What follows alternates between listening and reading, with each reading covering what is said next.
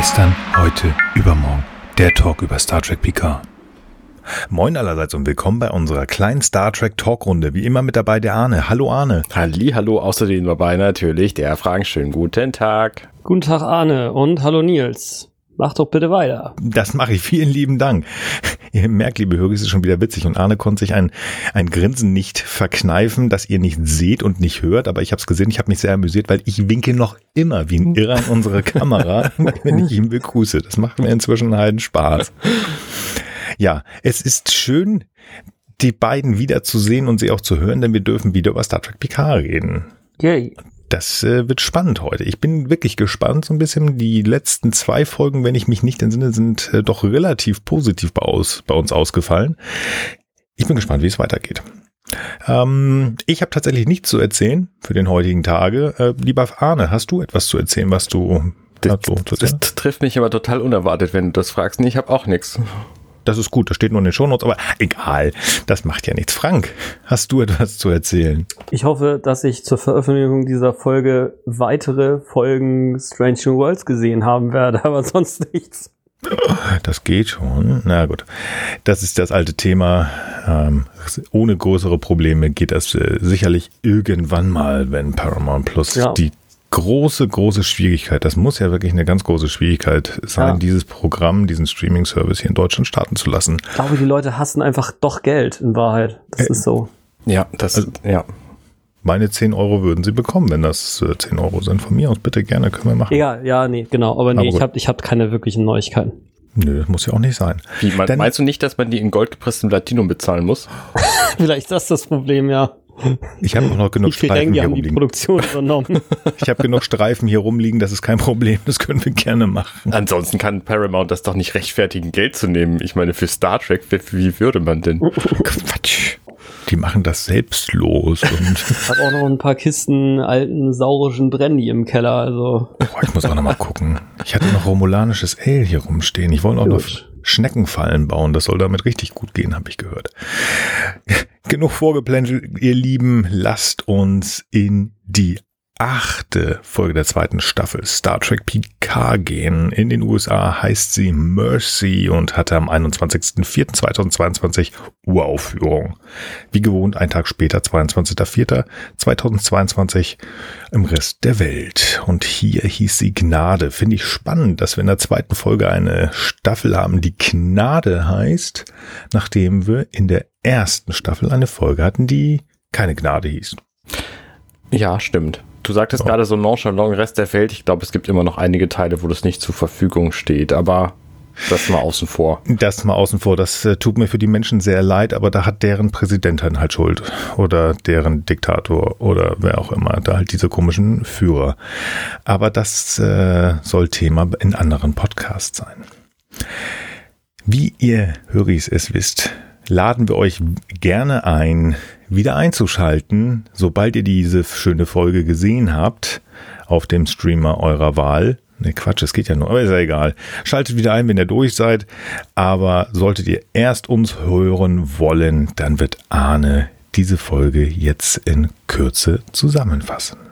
Ganz genau. Ich schalte schon mal ein, weil ich bin schon durch. So, der Klappentext. Guinan und Picard werden von Agent Wells festgehalten. Q taucht bei Guinan auf und sie bemerkt, dass er sterben wird. Er gibt den Hinweis, der zur Lösung ihres akuten Problems führt. Menschen hängen an der Vergangenheit fest. Picard durchschaut daraufhin Agent Wells. Dieser hat Angst vor Aliens, weil er eine Begegnung mit Vulkaniern als Kind missverstanden hat. JL klärt ihn über ihre Mission auf und er lässt sie gehen. Ruffy und Seven sind auf der Suche nach Agnes Queenie Gerati. Seven versetzt sich sowohl in die Lage einer Borgkönigin, um sie zu finden, als auch gibt sie sich sehr menschlich diplomatisch, um Informationen aus einem Barkeeper herauszubekommen. Ruffy gibt sich hingegen selbst die Schuld an Elnors Tod, weil sie meint, sie hätte ihn manipuliert, in der Sternflotte zu bleiben. Seven und Ruffy treffen Agnes, die Ruffy am Leben lässt, was Agnes Werk sein dürfte. Kore trifft auf einen virtuellen Q, der ihr ein Mittel für ihr Umweltproblem gibt.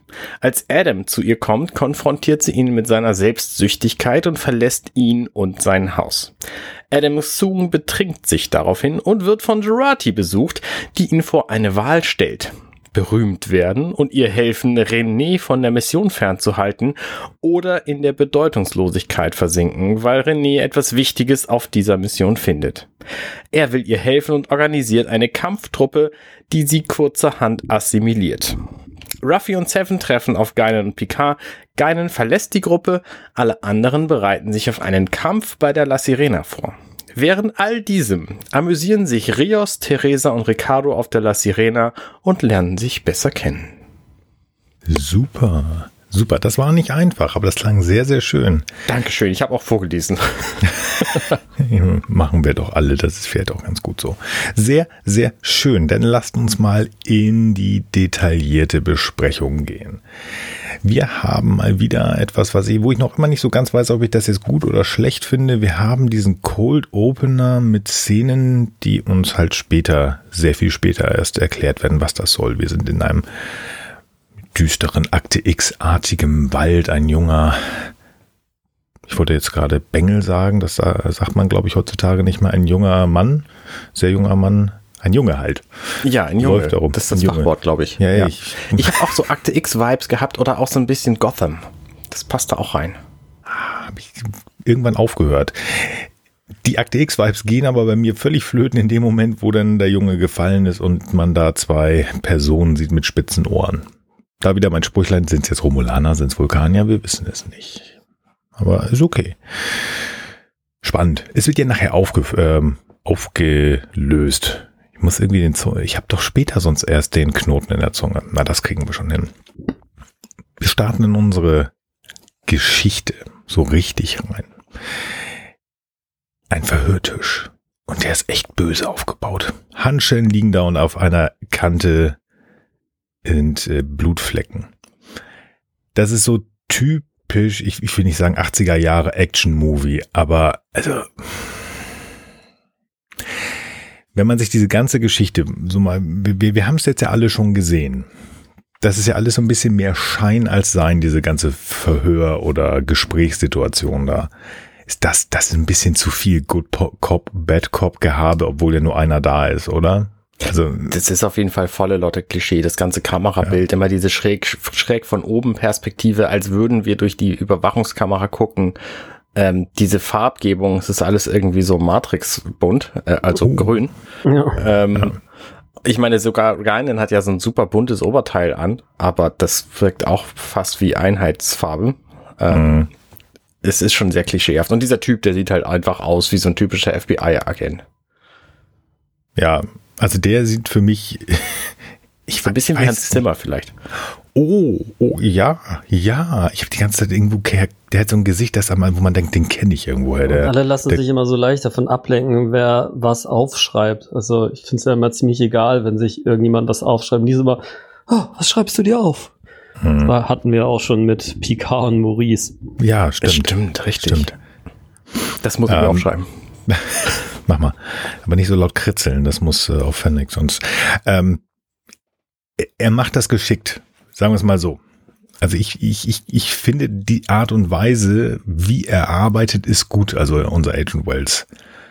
Er, er spricht und adressiert, es wirkt zumindest so, als wenn er sich an Picard wenden würde, aber eigentlich ist er gerade dabei, Geinen zu durchgucken. Also er, er spricht halt, er, er, er, er stellt ihr Fragen und sie lacht das weg und damit findet halt heraus, dass äh, wie er denkt, ihre Spezies Humor hat. Also das ist, er macht das schon geschickt. Also er reagiert sehr schnell auf das, was die beiden zu beurteilenden Personen da machen. Er steht, glaube ich, so ein bisschen alleine, wie wir nachher da herausfinden. Aber ich glaube, dass er ein guter Agent ist. Also er, diese, diese Verhörtaktiken, die er da auf den Tag legt, die sind echt gut. Äh, also er macht das schon gut. Er ist vielleicht so ein bisschen auf dem falschen Wege. Er könnte ein guter Kumpel von Fox Mulder sein. Aber ja, das muss man einfach mal so da sein. Ja. Wen ich auch gut finde, ist Geinen, der ganz, ganz viel auffällt. Also da hätte ich persönlich jetzt schon Angst gehabt. Allein, dass sie sagt, so, sie sind hier alleine und die Kamera ist ausgeschaltet, da hätte ich als erstes so ein bisschen, würde ich denken, oh, oh, oh. An, an wessen Stelle jetzt? An, an, der, an der Stelle des Erkennten hier oder was? Nee, Geinen und, äh, und Picard. Wenn ich in diesem Raum sitzen würde, wo mir jetzt ja schon so ein bisschen aufgrund des Szenenbilds oder beziehungsweise ob das FBI das da jetzt hingemalt hat oder die wirklich da jemand zusammengeschlagen haben, aber es wirkt zumindest so, ähm, das, was sie da unten machen, das ist sehr geheim und es soll keiner mitbekommen. Also ich würde mich unwohl fühlen. Das, was er, also was Agent Wells war ja auch eigentlich, denke ich zumindest, ähm, bewirken will. Also ich glaube, er will damit die beiden oder wen auch immer da unter, mal nach unten gebracht hat, unter Druck setzen. Ja, auf jeden Fall. So, das würde ich auch so sagen. Nö, er macht das gut.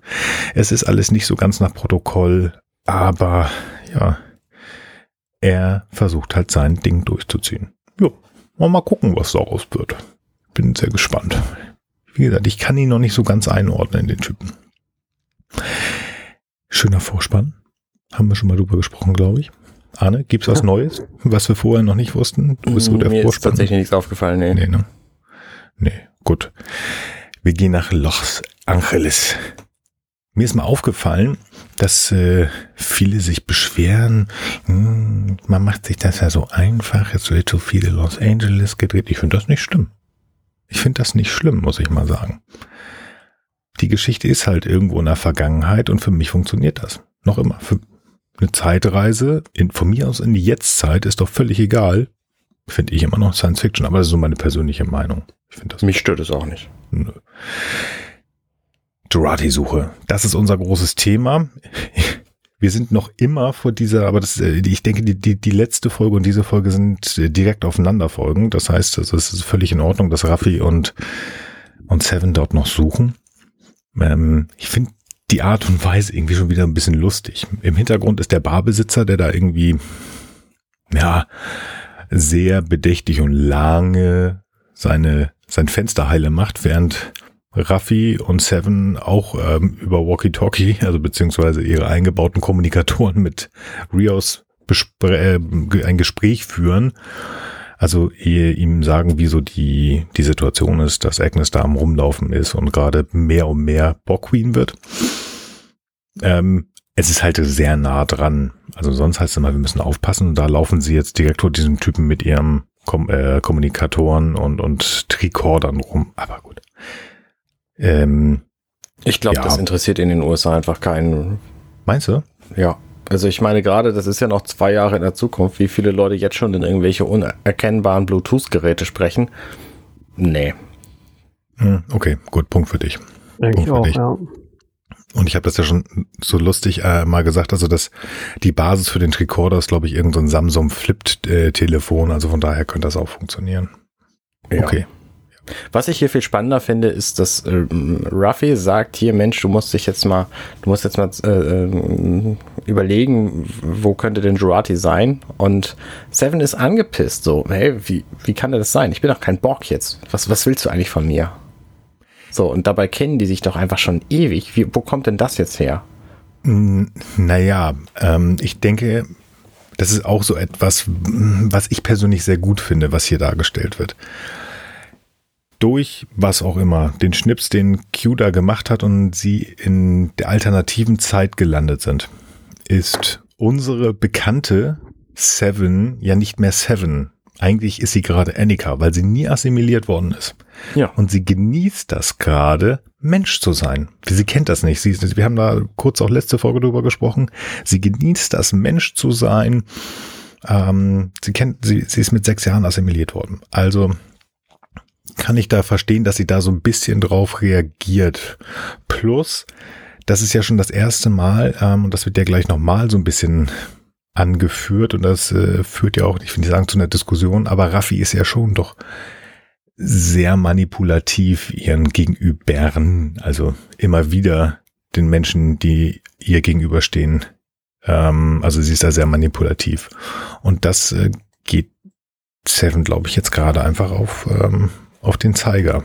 Das kann ich mir vorstellen. Vor allen Dingen, also diese Folge macht ja insgesamt, das greift jetzt schon ein bisschen vor, macht ja mehrere Dinge. Zum einen soll sie zeigen, dass Ruffy manipulativ ist. Und zum anderen soll sie zeigen, dass Seven sowohl menschlich als auch Borg ist. Also mhm. so sich so reinversetzen und denken kann. Und das passiert halt unter anderem in dieser Szene. Ja. Aber erstmal ist sie ja nur rein menschlich und das ist auch ganz schlau, was sie macht, nämlich den Typen, der da im Hintergrund irgendwie wild rum ist, also den Besitzer, zu fragen, sag mal, was ist denn hier eigentlich passiert? Ja. Und das ist ganz schlau, ähm, kriegen halt Info. Ja, die hat sich einen Typen geschnappt, die sind da runtergegangen. Um die Ecke. Finde ich ganz niedlich, dass die denn loslaufen, weil wir haben jetzt ja, und wenn es frühester Morgen ist, das ist ja irgendwann mitten in der Nacht passiert, als es dunkel ist. Also es müssen Stunden vergangen sein. Ja. Wie groß ist die Wahrscheinlichkeit, dass äh, die Person, die ich suche, denn tatsächlich um die Ecke herum sind? Tja. Eigentlich nicht groß, aber das äh, lassen wir das doch einfach mal so stehen und dann sollen die das doch mal machen. Ich finde das, äh, ja, ich hätte es wahrscheinlich nicht gemacht, aber lassen wir so stehen. Wir gehen zurück zu Agent Wells und den beiden zu Befragenden. Agent Wells übrigens wird gespielt von einem Menschen namens äh, Kay, warte, wie heißt der? Kay, Jay Carnes. Und der hat mal bei Voyager mitgespielt. In der 24. Folge der fünften Staffel. Heißt Relativity. Hm.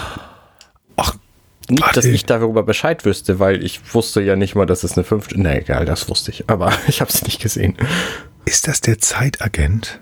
Mhm, glaube ja. Das kann gut sein, ne? Jetzt wo das ist das der, sagt. der Chef halt, der, der immer wieder auftaucht und sagt so, jetzt hier, äh, Angie, sieh mal zu, äh, nicht Angie, Quatsch. äh, also wir wissen schon, äh, Katie, Katie äh, hör mal auf, hier ständig die Zeitlinien äh, durcheinander zu bringen. Du, du tauchst schon sehr oft auf unserem Radar auf. Mm, das stimmt. Da war irgendwas.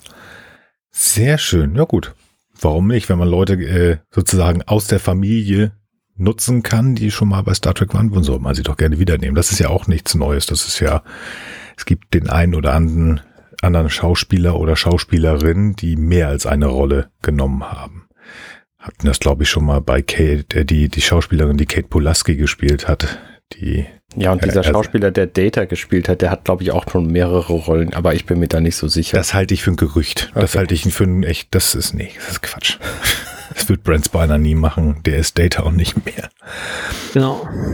Bei so, Agent, Agent Wells. Ja, genau. Der, der zieht sein Ding da durch und der ist auch wohl vorbereitet. Also er macht diese Interrogation, diese Befragung stufenweise und ich weiß, ich habe ganz, ganz viel Informationen über euch. Er zeigt denen auch, hey, ihr seid gesehen worden auf der Gala. Kein Mensch weiß, wer ihr seid. Ähm, ich habe euch gesehen. Und auf der anderen Seite versuchen halt Picard und Geinen den Verdacht von sich abzunehmen, äh, abzulenken. Und Geinen als Elaurianerin, die sprechen kann, sie macht das ja auch gut. Sie versucht ihn irgendwie zu, ja, manipulieren, ihn zu bezirzen. Er merkt das, glaube ich, auch. Ähm, ja, und ähm, muss sich denn, also ich weiß nicht, ob das geplant war oder nicht, ähm, als er rausgeht, das, das wirkt für mich eine, wie eine Flucht, weil er halt diesen blauen Fleck von der Infusion, die Picard im Krankenhaus bekommen hat, entdeckt hat. Aber ich glaube, diesen neuen Punkt, den er da entdeckt hat, nimmt er dankbar an. Ja. Einfach um da wegzukommen, weil er halt merkt, irgendwas ist mit dieser Geinen. Ich finde ja übrigens, ich, ich muss das einfach erwähnen, weil es mir hier auffällt. Sie hat ihr buntes Oberteil ausgezogen und sitzt da jetzt in so einem Tanktop und zeigt ihre krassen Oberarme. Die sind super muskulös. Finde ich sehr beeindruckend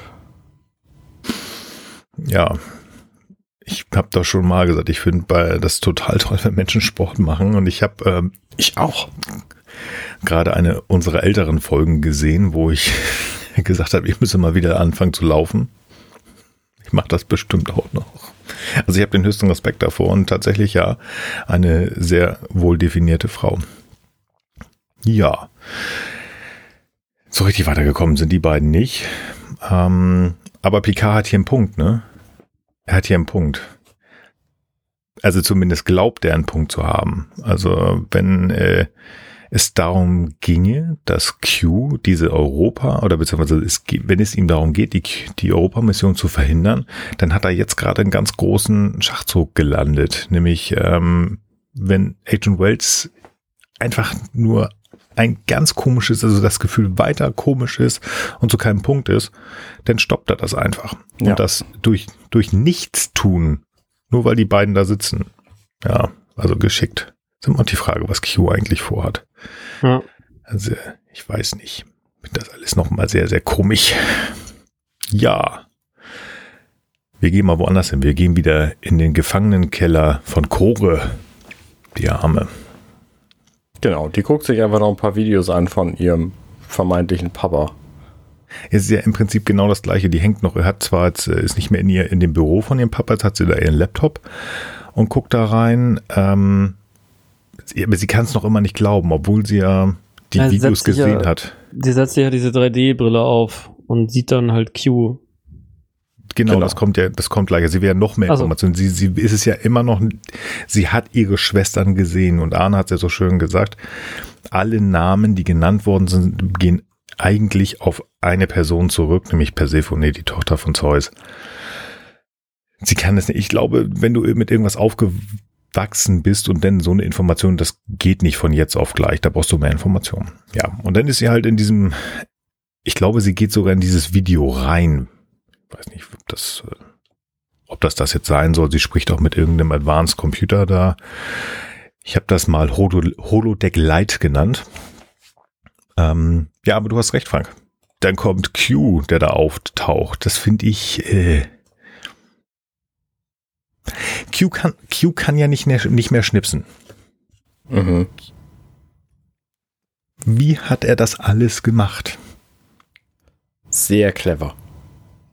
Er. Ja, ja. Würde ich auch sagen. Also ich gehe einfach mal davon aus, dass er sehr, sehr clever ist. Okay. Ja, ich hatte immer gedacht. Ja. Er weiß einfach enorm viel und wir wissen auch nicht, ähm, genau, wie weit jetzt seine Fähigkeiten tatsächlich abgeschwollen sind. Also vielleicht kann er ja auch immer noch elektronische Geräte manipulieren, aber eben jetzt keine physischen Objekte mehr äh, mal kurz von hier nach da bringen. Das sind ja auch, sagen wir mal, doch sehr unterschiedlich schwere Dinge und ähm, er hat offenbar immer noch so ein bisschen Fähigkeiten. Ich meine, ja. er kommt da ja auch gleich als Agent zu Geinen rein und ja. auch er ist ja auch mhm. immer noch der der Psychiater und so. er konnte auch dieses okay. Mittel synthetisieren, was er ihr letzte Folge gegeben hat. Das muss er auch irgendwie gebacken gekriegt haben. Ja, und was er ihr auch gleich wieder okay. gibt, ja. ja. Hm. Also ich, ich stelle folgende Frage. Dass er schlau ist, okay. Aber das sind halt Fähigkeiten, die einen höheren IQ, den er hat, übersteigen, finde ich. Und ich, ich, ich spoiler jetzt mal so ein bisschen. Wenn wir, hm, weil das, ihr könnt das gleich wieder vergessen, liebe Höris wenn wir mit Star Trek Picard Staffel 2 durch sind, machen, werden wir, ein kleiner Spoiler Nummer eins, wir werden wieder ein Staffelfazit machen. Und dann irgendwann wird bestimmt nochmal die eine oder andere Q-Folge kommen, die wir besprechen. Und unter anderem könnte es sein, dass das die Folge noch einmal Q, Déjà Q geben wird. Und das ist die Folge, wo Q wieder mal auf die Enterprise kommt, aber keine Kräfte mehr hat. Und da weiß er nicht mal, was Bauchkrummeln ist. Er hat Hunger.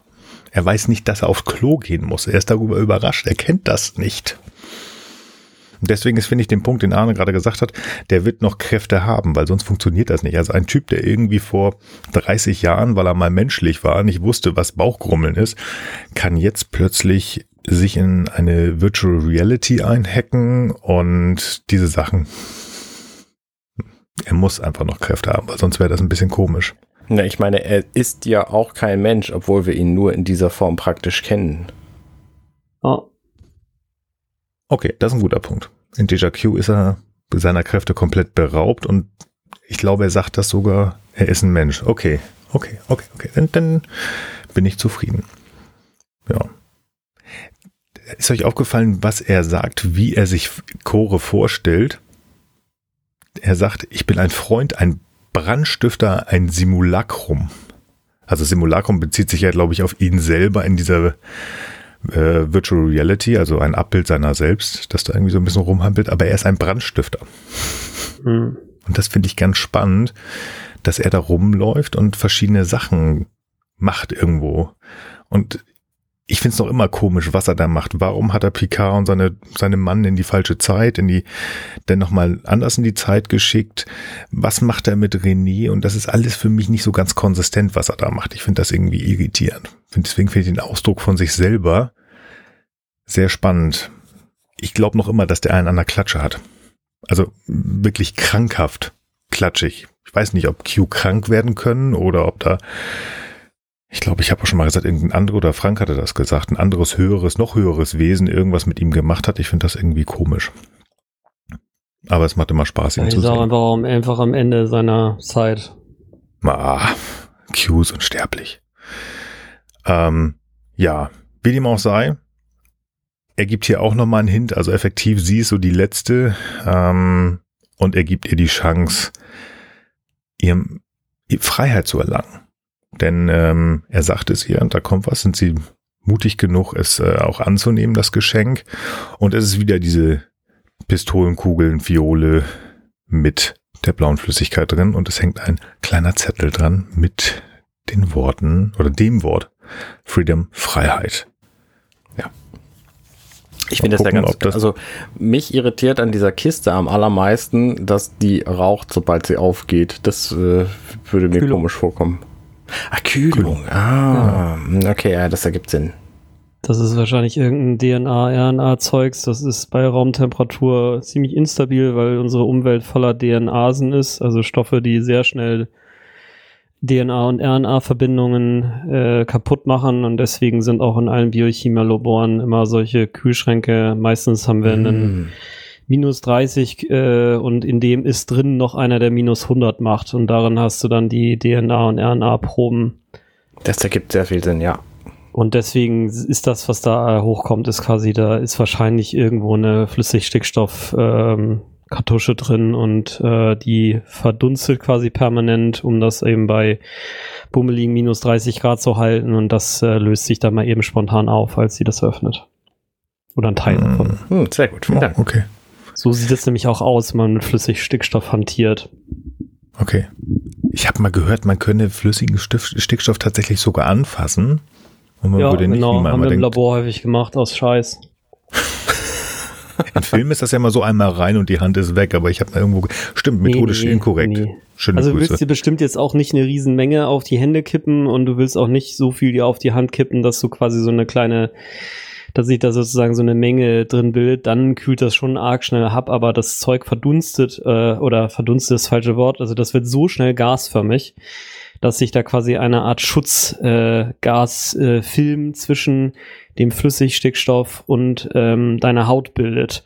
Also ah. merkst du schon auch, dass es kalt ist, aber das dauert einfach eine Weile, bis sich die Temperatur wirklich auf deine heiße Hand ausdehnt und Daher haben wir durchaus, äh, wenn wir uns Flüssigstickstoff im Labor holen mussten, damit uns entweder gegenseitig oder zumindest uns selber auch mal so kleine Mengen aus Scheiß halt über äh, übergegossen, obwohl das natürlich verboten war, aber naja, es ist ja auch nicht offiziell passiert. Ich, ich glaube, ich muss Johnny Mnemonic nochmal gucken. Johnny wer?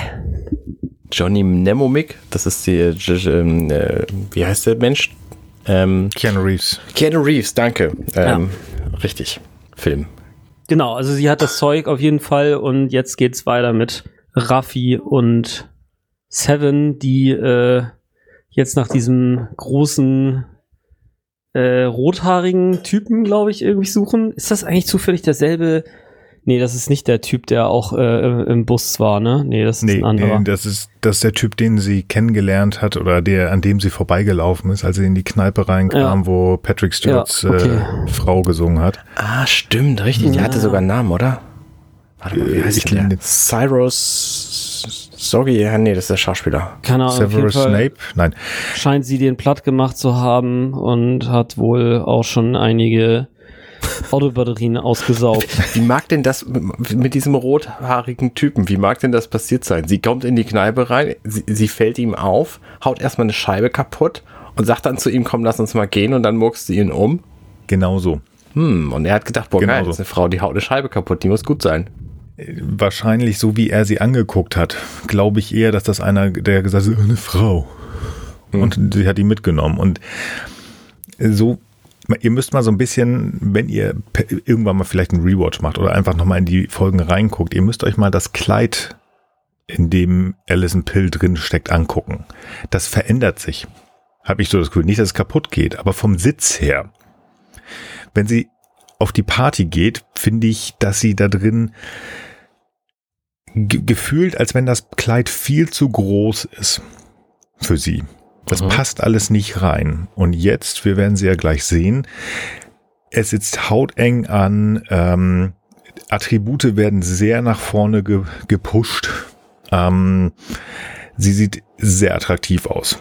Und da wird der junge Mann gesagt haben, hm, du sagst, ich soll mitkommen? Ja, ja, meine Königin, ich komme mit. So kann ich mir das vorstellen. Also das passt.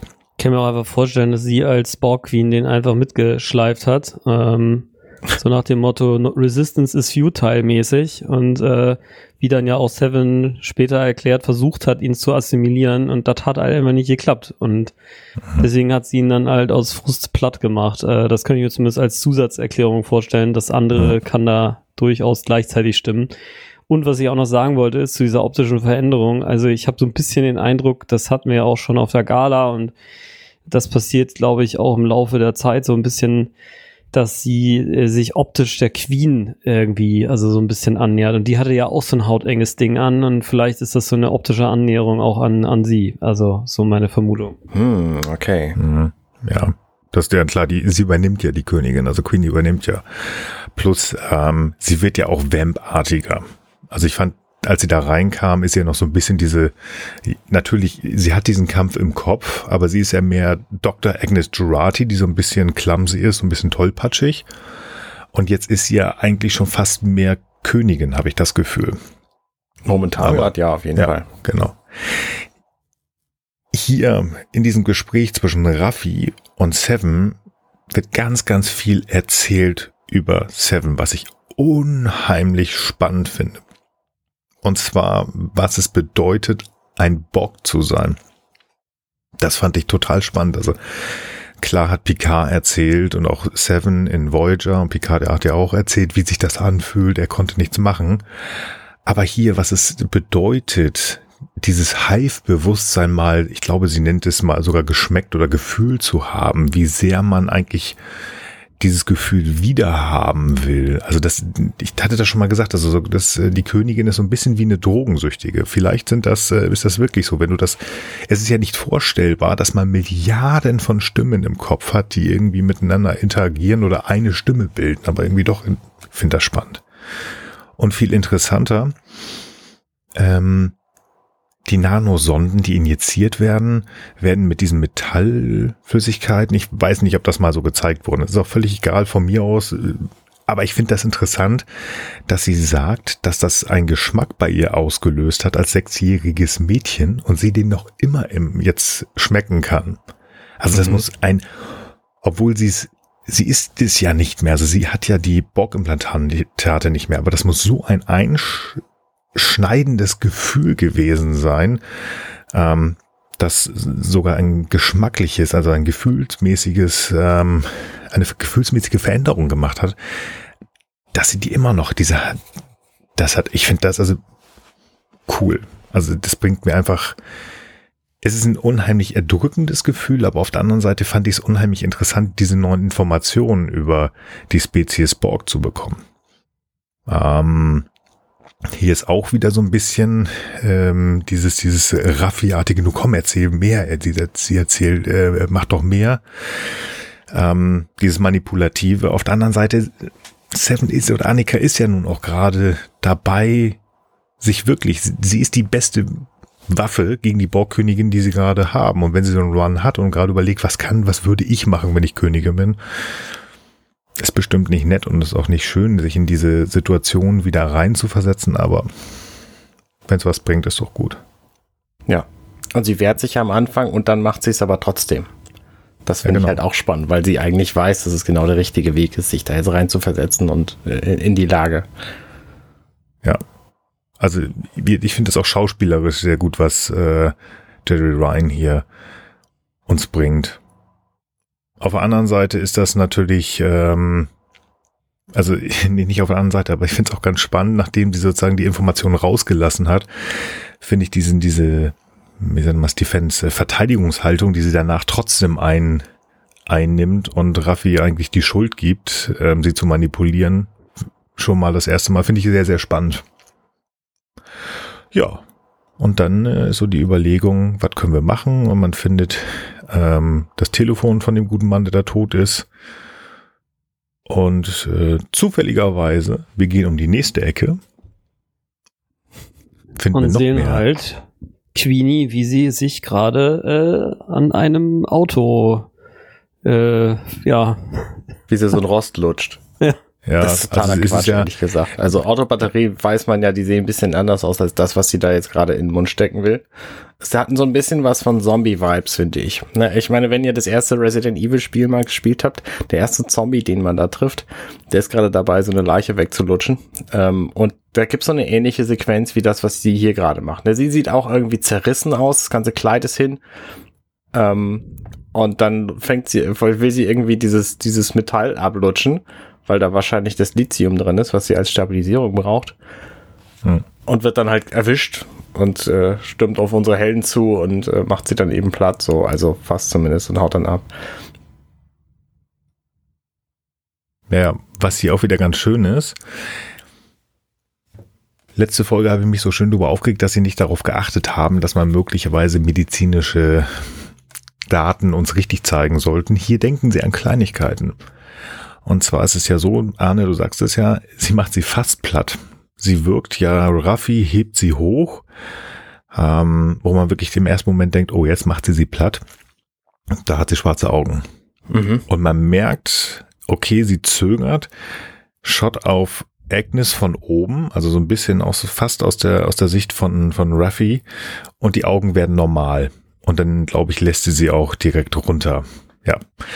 Und ähm, Mhm. Das heißt, ohne das, was gesagt wird ähm, von Agnes oder Queenie, ist hier schon mal visuell uns dargestellt, hier ist absolut noch nicht alles verloren. Hier ist wirklich ein Kampf in diesem goldlockigen Kopf mit den zerrissenen, äh, zerrissenen Kleid. Da ist noch was am Laufen. Vielleicht können da unsere Helden und Heldinnen noch etwas tun. Unsere Heldis. Finde ich ja. sehr spannend. Aber erstmal sieht es natürlich gar nicht so gut aus, wenn die beiden da am Boden liegen. Naja, sie leben halt immerhin beide noch genau, gleich, und, noch gleich und, und Queenie geht, statt sich weiter mit ihnen zu beschäftigen. Ja. Ja, sie hat Besseres zu tun, ne? Ihre vollständige Assimilation. Genau. Ja, wir sind wieder im Keller Agent Wells, das muss man auch mal sagen. Hat er die Informationen, die er so nach und nach bringt, hat er die schon alle oder geht er raus, trinken, ähm, also trinkt er einen Kaffee und nimmt einfach den nächsten Stapel Infos raus oder investigiert er da weiter? Nee, nee, der investigiert da auch weiter. Weil er hat ja, naja, in der letzten Szene, die wir gesehen haben, da hat ja Agent Wells die Hand von Picard gesehen und gesehen, die ist verletzt. Und das ist eigentlich so eine Krankenhaus, äh, äh, du kennst dich besser aus mit diesem mhm. Begriff äh, Verletzung, weil da irgendwas drin gesteckt hat und so, aber es gab keine Krankenhausdaten. Und dann fiel ihm irgendwie das Krankenhaus ein, ähm, was was geradet worden ist, wo er Rios gesehen hat. Und dann hat er den Schluss gezogen, ah, Moment, der war doch auch auf dieser Party. Und das waren Informationen, die er gerade eben zusammengebastelt hat. Das heißt, er ist auch ein cleverer mhm. Typ, so. Ja, mhm. also ist es doch so, dass er dann weiter investigiert. Ja, okay, genau. finde ich gut. Ah, ich sage ja, ich finde den komisch, aber er ist, äh, er, er ist nicht doof. Aber er, er muss auch schnell arbeiten oder diese Szene ist unheimlich lang. Denn was jetzt passiert, das heißt, er hat Rios schon gesehen, das haben wir schon ähm, in, im letzten Szenenanteil gesehen. Aber jetzt hat er die Verbindung gebracht und jetzt kommt er mit dem, das hat mich wirklich sehr irritiert. Du, das, ich glaube, das ist tatsächlich einfach so, dass das alles sich unglaublich hinzieht und dass das nicht zeitgleich hm. passiert. Denn wir haben hm. ja gesehen, der Zeitpunkt, wo er die beiden einsammelt, ist abends. Wir hm. sind inzwischen Tag weiter. Ja, ja, aber wir haben ja nur 19 Stunden oder so bis, äh, Gut, ja, jetzt 24 Stunden. Ja, ich finde es ich find's aber auch, ja, also ich meine, ich finde, man kann das mal so im Sinne des, äh, des, äh, der, der, der, des, des, des filmischen, äh, kann man es mal so anerkennen, aber ich finde es auch irgendwie unlogisch, dass er jetzt da diesen Wortlaut, den Rios ja diesem Wächter da gesagt hat, dass er den da als Ausdruck hat zu, für ihn zum Vorlesen. Also selbst wenn die da alles aufzeichnen, dann kommt nicht, kommt man nicht einfach mal eben an diese Daten ran und die sind dann auch nicht unbedingt in Textform. Also ich bezweifle, dass es überhaupt aufgezeichnet wird, weil warum? Also ich meine, man, man zeichnet natürlich sehr viel auf, äh, aber hat mich jetzt auch nicht so überzeugt. Aber das ist ja, ist ja hier stilmäßig, passt das ja unheimlich gut, ne? Dass, äh, dass der äh, Rios im Grunde genommen da mal in einem schwachen oder starken Moment, wie auch immer man es sehen will, mal eben einfach alles ausgeplaudert hat und damit konfrontiert jetzt der Agent Wells Speaker natürlich ja. direkt und erwischt ihn das sozusagen ziemlich kalt mit. Ja. Und dann also hat er auch noch dieses äh, Teil aus der Klinik, also diesen, diesen Kommunikator, der ja auch noch aus dieser alternativen Zukunft äh, mhm. Ja, das sieht natürlich erstmal echt schlecht aus. Ja, natürlich. Also wie gesagt, ich halte den für gut. Ganz kurz zu dieser Rios-Nummer. Ich gebe dir vollkommen recht. Stilistisch total schön. Wenn, dann müssen sie das über irgendwelche Kameraaufnahmen gemacht haben. So kann man sich das vielleicht noch erklären. Weil dieser komische, und ich habe ihn ja diesen Rassisten genannt, der mit dem Rios da gesprochen hat, der hat ihn doch nicht für voll genommen. Warum sollte er das zu Protokoll genau, ja. geben? Also ja, die Technik richtig. ist natürlich da, ne? Klar, du könntest ja. halt vollständig so einen Raum per äh, Audio und Video abtasten, dann wandelst mhm. du das in ein Gespräch um und dann liegt das irgendwo. Aber dann muss ja immer noch irgendjemand sagen, das gehört zu dem Vogel. Dann müsste also eine automatische Bilderkennung laufen, die das dann mit seiner Identität oder Nicht-Identität verbindet. Und dann müsste die Datum, müsste das Datum ja auch noch rückverbunden werden können mit dem, den er in einem anderen Bild gesehen hat. Also das, mhm. äh, ja, also es ist nicht unmöglich, aber ist schon, sagen wir mal, ein Stretch so. Ja, das schon. Aber auf der anderen Seite, wie auch schon vor über zehn Jahren, CCTV in London. Du steigst in einer Ecke Londons in die, in die Subway ein, steigst aus, nimmst eine Taxe, nimmst die, nimmst einen Bus, gehst wieder in die Subway, also spielst effektiv äh, Scotland Yard. Und die Kameratechnik des CCTVs ist so gut, dass sie dich komplett einmal quer durch London tracken können. Also Klar, ich will nicht sagen, dass das dann halt vorher schon, wer du bist. Bei ihm wissen sie ja gar nicht, wer er ist, ja. sondern er ist halt nur so ein Vogel, der halt irgendwo aufgegriffen wurde. Na gut, da weiß ich nicht, das weißt du ja. oder ihr vielleicht besser, ob man das auch rückwirkend machen kann. Klar, klar, könnte aber, man irgendwie. Ja, es ist ja auch gesagt, egal. Auf jeden Fall ist die Frage, genau. ob er jetzt auch auf diese Systeme Zugriff hat, weil das FBI und das, die NSA, also die arbeiten das auch nicht alle zusammen, zumindest nee. nicht mal so eben. es, äh, Schnips und also um ne, aber egal, ich sag ja auch, es ist auch ein Stilmittel hier, ne? Und deswegen, ja, ich finde, genau. das passt halt einfach gut und ob es jetzt ganz logisch ist, ist auch egal. Um das mal abzukürzen, offensichtlich hat er ja den Zugriff, denn er hat ja, ja. sowohl, also er hat ja nicht nur diesen Textausdruck der Aussage, sondern er hat auch diesen Kommunikator, von dem er ja bis eben noch gar nicht wusste, dass er den in dieser Klinik finden und mhm. brauchen würde. Also ist schon eine absurde Geschichte hier. Also entweder entweder hat er ganz schön Lauffleisch, also schnell hin und her und macht und tut und benutzt da diese, diese ganze FBI-Truppe, die ja auch bei Geinen reingelaufen ist, oder er macht das alles selber. Aber, jo, er hat's halt. Er macht jetzt noch mehr Druck. Ähm, er trennt die beiden. Das ist immer geschickt. Das ist geschickt. Erst haben in, in Sicherheit wiegen, ihr könnt zusammen da sitzen und jetzt nimmt das sie auseinander. Das ist geschickt. Aber wie gesagt, wir gucken mal weiter. Wir gehen auf die La Serena. La Serena. Da ist ja immer noch, ähm, ja, das knistert doch zwischen den beiden. Ja, volle Lotte. Also das, das knistert, knistert sowas von und das ist einfach eine Szene, die kann man relativ schnell besprechen. Da passiert mhm. nichts von Wert, außer dass die sich näher kommen. Und sie erzählt, also sie erzählt sehr elaboriert, wie sie, wie er ihr jetzt irgendwas sagen soll. Das fand ich eine sehr schöne Beschreibung. Und der Junge überfrisst sich währenddessen an Replikatorkuchen, was ich auch völlig verständlich finde. Und ansonsten passiert aber nichts, oder sehe ich das falsch? Nee, überhaupt nicht. Die ist niedlich. Ähm, und ich denke immer noch, hallo, Hallo, erste temporale Detektive, du machst doch nicht noch schlimmer, Junge. Du läufst da, da du verläufst dich so, dort irgendwas. Also ist egal laufen alles. Ja, der ist, äh, naja. Und das mit Ricardo finde ich Bombe. Wenn ich so klein wäre und in dieser Situation wäre, ich fand den Spruch letzte, letzte Folge schon grandios. Mhm. Ich werde alles anfassen. Würde ich auch machen. Doch, ich glaube, das würde ich heute noch machen, wenn mich irgendjemand auf sein Raumschiff mit dem ich muss erstmal antatschen. Das, ich würde es sonst nicht glauben. Nee, aber sonst gebe ich dir recht.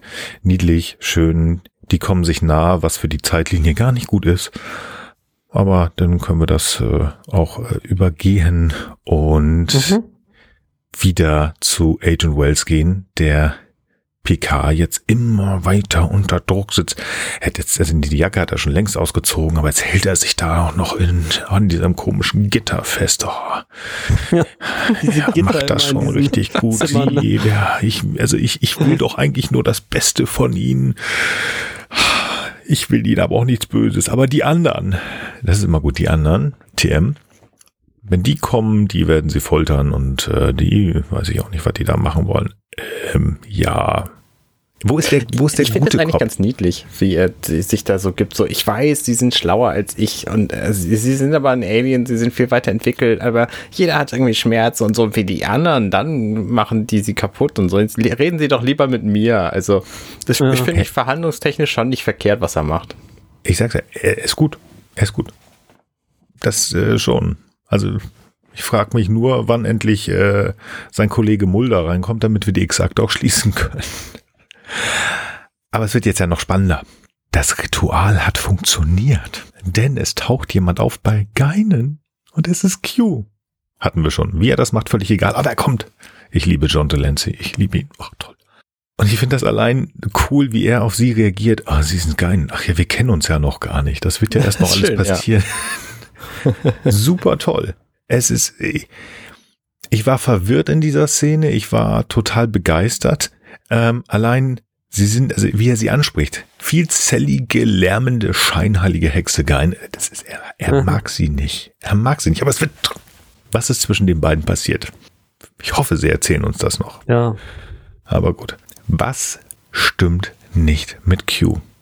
Haben wir uns gefragt. Jetzt erfahren wir es, weil Geinen das einfach erkennt. Ja. Dass er nämlich am Sterben ist.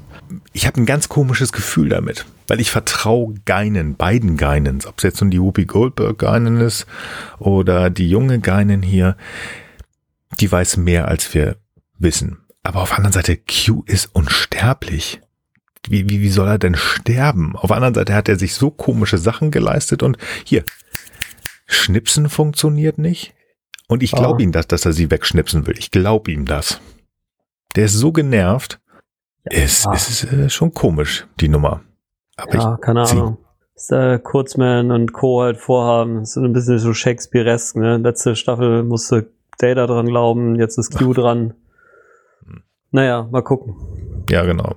Was ich wieder mal sehr schön finde, John Delancey als Schauspieler, wie er diesen Ekel spielt.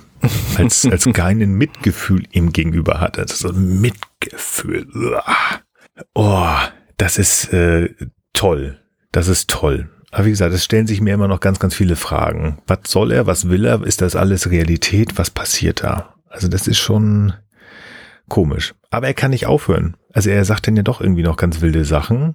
Ähm, dass, ähm, das, was, was, hat jemand den Wortlaut zusätzlich? Ähm, also er ist ja nicht gefangen, darum geht, geht es ja nicht, sondern äh, es geht darum, dass er fliehen soll.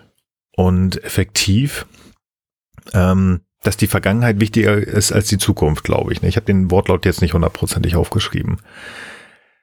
Das heißt, es scheint Picard und sein Mann und Frauen doch doch wieder zu helfen? Oder verstehe ich das jetzt alles falsch? Also ich war wirklich. Keine Ahnung, also verwirrt. also erstmal ist es offenbar so, dass ähm, das ist ja eine Szene, die wir eigentlich auch schon aus der Odyssee kennen. Also wo im Grunde genommen, das ist ja dieses alte Motiv, die Götter beneiden die Menschen um ihre Sterblichkeit. Denn nur weil ihr Leben halt endlich ist und sie nicht für immer hier sein werden, hat jeder Moment halt mehr Realität und mehr Bedeutung, als jeder Moment eines Unsterblichen haben würde. So, das ist so ein bisschen das Motiv. So, und jetzt, äh, das sagt er ja auch hier, ne? Dass auf einmal sein, dass das für ihn etwas äh, Gutes, etwas Neues ist und dass er jetzt ähm, ja, dass das auf einmal seine Zeit eine Bedeutung hat und ähm, ja, und ich denke mal schon, irgendwie hat das natürlich mit der Menschheit und mit Picard zu tun, weil er offenbar seine letzte Kraft, wenn man so will, verwendet hat, um jetzt äh, Picard und seine Leute in dieses Szenario zu bringen. Das ist ja auch hm. gar kein neues Motiv. Nicht mal bei Picard. Ich meine, in der ersten Staffel haben wir Data genau das gleiche im Grunde sagen hören. Dass seine Endlichkeit dafür sorgt, dass sein Leben viel mehr Bedeutung hatte. Hm. Ja, nur ja, Data ist halt okay. halt kein Gott, deswegen fand ich das hier nochmal etwas ja, gewichtiger. Ja. Das stimmt. Aber ja, im Prinzip hast du natürlich recht. Der hätte im Prinzip auch genauso unendlich lange leben können. Das stimmt schon. Wie gesagt, für mich ist es halt so ein bisschen komisch, wenn er so eine kryptischen Sachen sagt. Die Menschen sind alle in der Vergangenheit gefangen. Ähm, und ähm, es geht nicht immer nur um die Zukunft und so weiter. Er ist sehr kryptisch. Was also für mich aus der Vergangenheit, aus der Erfahrung mit Q ja dann doch eher so ist, dass er dann Hints hinwirft. So kleine Brotkrumen. Und er mag die Menschen, ja, sonst wird er da, oder hat da irgendwas in Narren an den gefressen, sonst wird er diesen ganzen Kram da nicht machen. Auf der anderen Seite sind die Veränderungen ja so massiv, die er gemacht hat, dass es einfach eine massive Veränderung und auch gerade für, für Jean-Luc mit sich bringt. Also ich finde das, hm, vielleicht werden die Q Balla, wenn sie sterben. Ich weiß es nicht. Ich find, fand schon komisch. Nicht komisch finde ich die äh, Verabschiedung zu, zu Geinen. Ja, wir sehen uns denn ja unglücklicherweise doch irgendwann noch. Das fand ich ganz spaßig. Mhm. Ja, das muss erstmal verdaut werden. Gehen wir zu den Songs. Der Rausch ist ausgeschlafen. Von Adam. Er scheint ihm eingefallen zu sein, oh, ich glaube, ich habe da ein bisschen blöde Sachen erzählt gestern. Äh, sollte ich mal mit meiner mit meinem Exper äh, meiner Tochter sprechen und gehe zu Chore, aber die ist natürlich inzwischen ziemlich im Bilde und ähm, ich glaube, die ist ganz schön sackig. Mhm. Die ist äh, richtig fertig, aber sie bleibt sehr ruhig und ähm, sie braucht diesen Moment, um von ihm effektiv zu hören. Na, er sagt es ja nicht, aber sie möchte eigentlich doch hören, ja, ich liebe dich, ich bin dein Vater.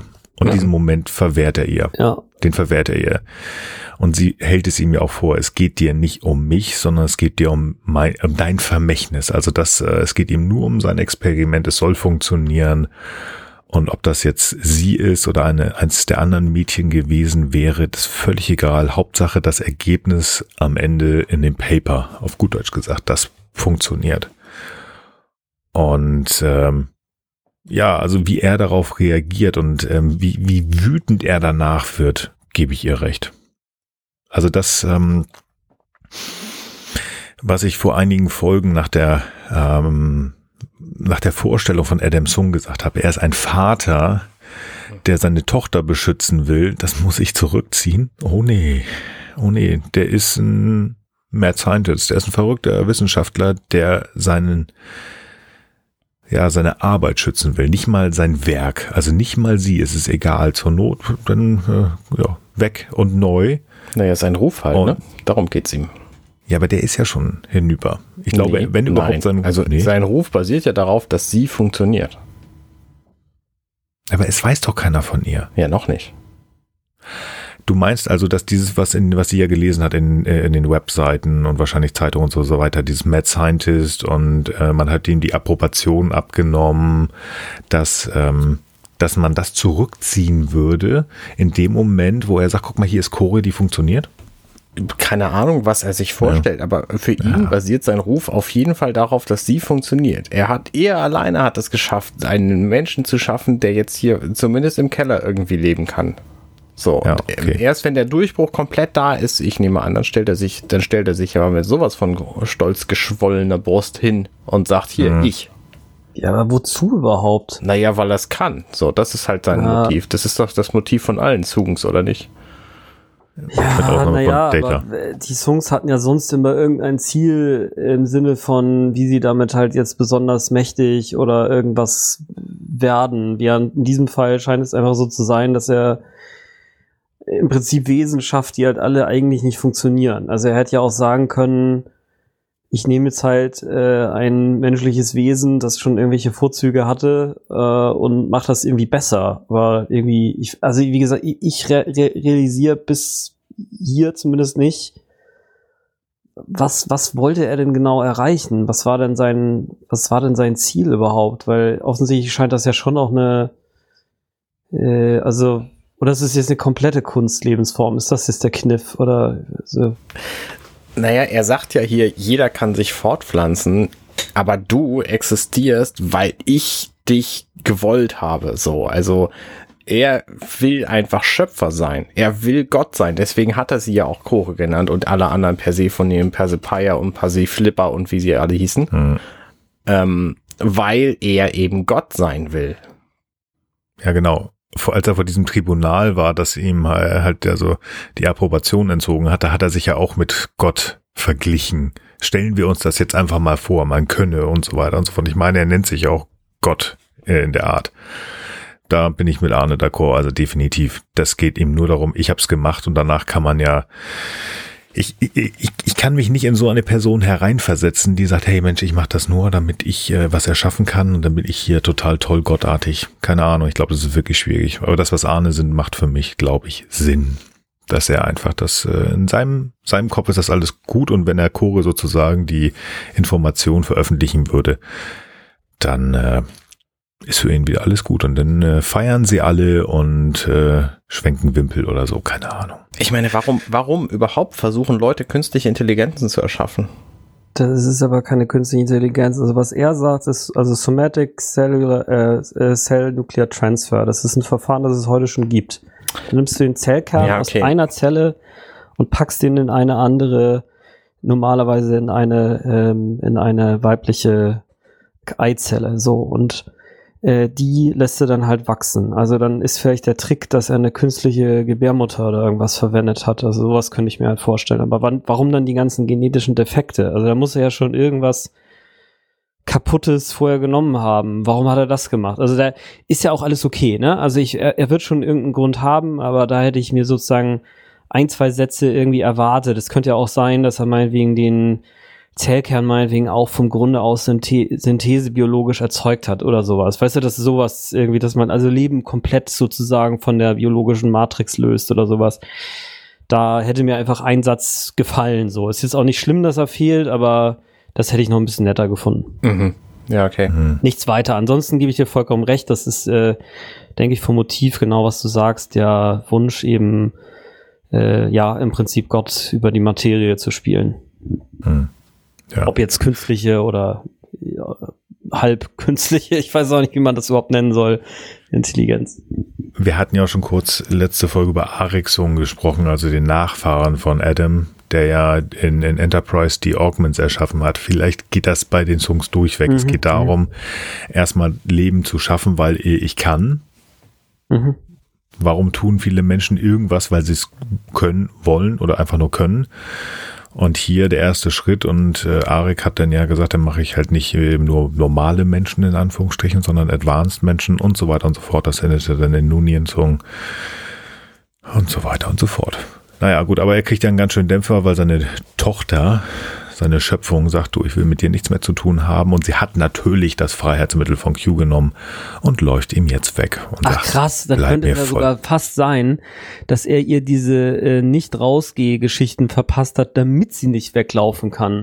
Mm. Das wäre ja auch echt oh. assi, wenn das Ganze so ein Ding wäre, so nach dem Motto, ey, ja, ja, ich tue immer so, als wenn ich derbe, versuche dir zu helfen und naja, vielleicht stimmt es auch nicht. Nee, das glaube ich aber ja, auch nicht. Also wir nee, haben ihn genau, gesehen, in, ja. wo er alleine war und da wirklich drüber, drüber traurig, dass es nicht funktioniert ja, hat. Ja, das stimmt, das stimmt, ich, ja. Ich, wenn das, das, was Arne gerade gesagt hat, das zutrifft, dann würde, ähm, also dann würde sie ja funktionieren. Dann wäre sie ja zu 100 Prozent, äh, Prozent stabil und dann würde er wahrscheinlich an die, an die äh, Öffentlichkeit gehen. Ja, ja, gut, dann haben auch, wir das. Auch viel, und ja.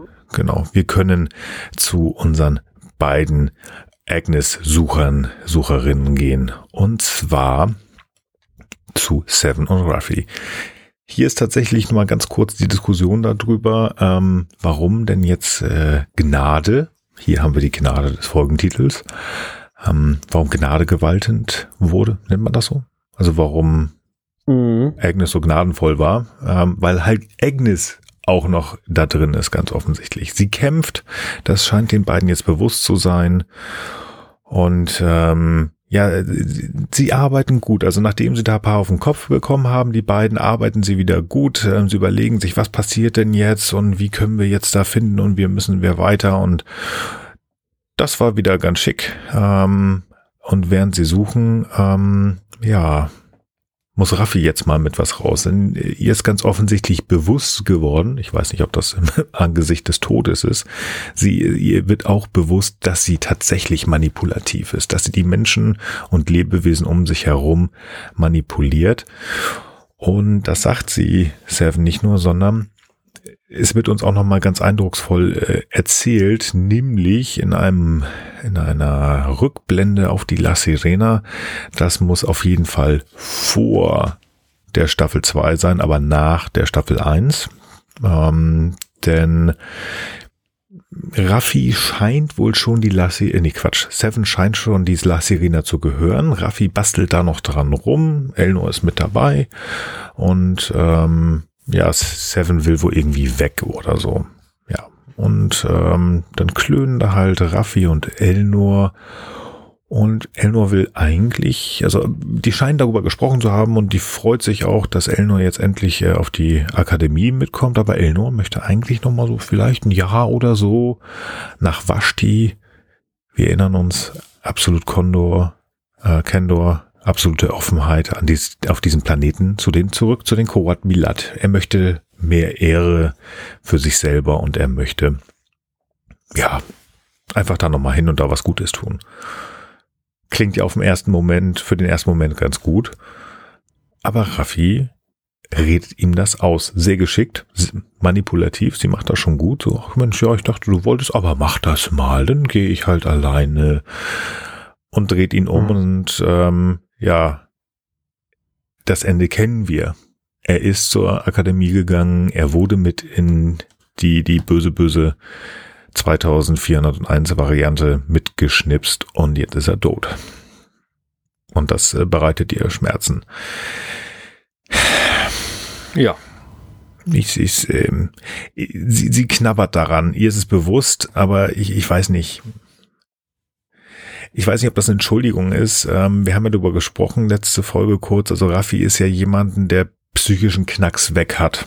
Ob sie das jetzt absichtlich macht. Also ich glaube einfach, dass sie es hier macht ähm, und auch ähm, ich denke auch, dass sie Seven jetzt gerade versucht hat, so ein bisschen zu manipulieren. Das hat ja alles ähm, einen Sinn in Anführungsstrichen. Es geht ja, damals ging es äh, darum, dass sie Elnor nicht verliert. Und das ist ja sozusagen ein Haltepunkt für sie.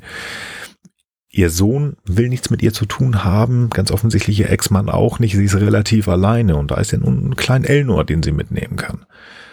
Und ähm, dass sie Seven pusht, das, das geht ja auch effektiv darum, wenn wir Agnes wiederfinden, dann bekommen wir möglicherweise die Chance, äh, alles, wenn wir alles hier gefixt haben, wieder in die Zukunft und sie hofft ja immer noch, dass Elnor denn zurückkommt. Mhm es ist eine schwierige Entschuldigung. Eigentlich ist das auch nicht zu entschuldigen, aber für sie ist das in dem Moment, glaube ich. Naja, letztlich, ich glaube, wir lernen über sie einfach, was wir natürlich auch schon wissen, aber wir merken es jetzt wieder, sie, ihr fällt es ihm unheimlich schwer, verletzlich zu sein, den anderen Menschen direkt zu sagen, was ihre Gefühle sind, weil dass sie jetzt eh nur gerne bei sich hätte und nicht vermissen möchte, das ist ja eine Sache, aber sie sagt ihm das eben nicht direkt, sondern gibt ihm eigentlich eher so ein komisches Gefühl mit, so nach dem Motto, hm, naja, hm, so nach dem Motto, du musst jetzt eigentlich ein schlechtes Gewissen haben, wenn du nicht auf die Sternenflotte gehst. Ne? Stattdessen könnte sie doch sagen, hey, ja klar, ich kann das verstehen. Du kannst auch entscheiden, was du willst, aber ich fände halt total schön, wenn du hier wärst. Ja, das wäre sozusagen offen, mhm. das wäre halt nicht manipulativ, das wäre halt Gefühle teilen. Und ich glaube, das missfällt den Leuten und das ist natürlich irgendwie bei ihr so ein so ein Angstding halt letztlich, ne? mhm. ne? Ich meine, warum, warum säuft man, ja? Weil man halt mit seinen Gefühlen nicht so richtig klarkommt, ne? Ja. Und ähm, ich denke mal, das setzt sich bei ihr jetzt sofort, ne? Sie hatte also auch noch so ein bisschen Heilung vor sich. Ja, absolut. Ja. Das, was du gerade sagst, das mit der Offenheit, gerade das wäre bei Elnor ja genau richtig gewesen, ne? Ja. Der ist ja so offen. ja. Ja, ist halt so. Aber ich glaube, das war jetzt auch so ein Punkt, ähm, dass sie das so ein bisschen erkennt und vielleicht ist ja so ein kleiner Schritt in Richtung Therapie. Die haben irgendwie so ein Advanced Hightech-Kram mit dem alten Handy da von, äh, von dem Rothaarigen gemacht. Das ist total absurd, was sie damit machen. Sie, also, was sie sagen, was sie machen, ist nämlich, sie überbrücken die Batterie von diesem Telefon. Das ist hm. etwas, das könnte ich. So, weil die Batterien liegen in diesem Telefon auch einfach nur rum. Die sind halt über ein paar Pins angeschlossen. Fertig. Das ist kein Hexenwerk Da brauchst du keine Zukunftstechnologie, um da wieder Strom reinzukriegen in das Gerät. Aber es klingt gut. Das klingt total super. Die haben was gemacht. Was ich hier wieder sehr schön finde, ist, also ähm, sie in der Szene sagen sie uns nicht, was sie jetzt gefunden haben, aber durch das Gesicht von Seven so, also Seven scheint da was rausgefunden haben, äh, zu haben und Raffi fragt auch, und äh, was, was glaubst du, was da passieren wird oder was er da, äh, was sie da bekommt? Und Seven sagt nur alles, was sie braucht. Es wird nicht gezeigt. Cut. Und wir sehen, also effektiv machen sie jetzt Show, don't tell. Also das finde ich sehr schön, dass sie es halt nicht gesagt haben, sondern wir kriegen durch den Cut genau das zu sehen, denn für mich ein sehr cooler Auftritt jetzt bei Sung, der sich wieder mal reinbrezelt, Ja. Mhm. zu Füßen der Treppe liegt und oben auf der Treppe, er muss hinu- hinauf gucken, erscheint seine, unsere, ihre Ho äh, Hoheit, die Königin. Und finde ich einen echt tollen Auftritt. Und auch so die Dinge, die sie sagt, ist äh, sehr, sehr spannend. Da sind nämlich so eine Sprüche drin wie, ähm, dass sie ja nicht unbedingt jetzt ähm, darauf ähm, hinweisen muss, dass ähm, Widerstand so einigermaßen zwecklos ist. Also sie sagt nicht dezidiert, Widerstand ist zwecklos, ähm, sondern sie packt das in einen doch relativ langen und teilweise, ähm, zumindest im Original, etwas ähm, komplizierteren Satzbau. Finde ich aber toll, passt gut rein. Ja, Teambildung. Ich weiß nicht, ob ich dieses Team hier gut finden will, auch wenn ich Agnes und Queenie toll finde. Die schnappt sich da den Irren. Ich bin sehr gespannt, was dabei rauskommt. Ja, in die, genau zwischen diese Szene äh, ist ja aber das, die komplette Auflösung der Agent Wells Story einge, eingebunden. Ja, okay, gut. Ja, kann man so sagen. Ich hab meine, eigentlich die, nur die steht oben an der Treppe und dann wird weggeschnitten zu Picard und Ja. Wells und dann sehen wir die ganze Geschichte von Agent Wells, die sich auch relativ kurz zusammenfassen lässt, finde ich. Ja. Agent Wells hat als Kind nämlich im Wald einfach Vulkanier getroffen, die irgendwelche Experimente gemacht haben. Sie wollten ihm die Erinnerung daran nehmen und sind dann weggebeamt worden, während gerade ein Mindmeld festgestellt, fest stattgefunden hätte haben sollen. Picard erkennt das, weil Agent Wells ihm das halt erzählt und sagt, ah, war es nicht vielleicht eher so? Und dann, ach ja, meine Wahrheit ist übrigens, ich brauche ihre Hilfe, ich komme zwar von der Erde, aber aus der Zukunft. Und er denkt so, ah geil, okay, jetzt bin ich ja entlastet. Ähm, dann war's das wohl. Hm. Oder habe ich was Grundlegendes vergessen? Nö. Nö. Eigentlich nicht. Das war äh, ja toll. Ich habe dich durchschaut und ja gut, dann äh, ja, dann äh, gucken wir mal weiter. Ach so, natürlich der eine wichtige Teil ist, dass Geinen offensichtlich so eine Gedankenübertragung an Picard machen kann und ihm halt die Nachricht von Q übermittelt, der ihr nämlich gesagt hat, hier, die Menschen äh, hängen immer an der Vergangenheit fest und nur dadurch war Picard dann plötzlich bewusst, dass Agent Wells an seiner Vergangenheit und so weiter und so fort. Ja. Also- über die ja, Ja. neuen Fähigkeiten der El-Aurianer. Da haben wir letzte Folge schon drüber gesprochen. Also ja, ist okay. Also es war nicht ganz so over the top wie, ähm, wie dieser, diese Schrei-Ritualnummer da, aber okay, wir nehmen das jetzt mal so hin. Ja, nee, sonst kann man da, glaube ich, nichts mehr zu sagen. Ähm, müssen wir irgendwas sagen zu der La Sirena? Ich glaube, da ist auch nichts großartig Interessantes, ähm, außer dass Rios der Meinung ist, oh, oh, hier passiert gleich irgendwie ganz böse Sachen und der äh, Transporter ist äh, durch äh, Borg-Technologie irgendwie äh, gejammt. Hm, Und es gibt nicht so viele Möglichkeiten und Gründe, warum das sein sollte. Und das werden wir gleich sehen, warum.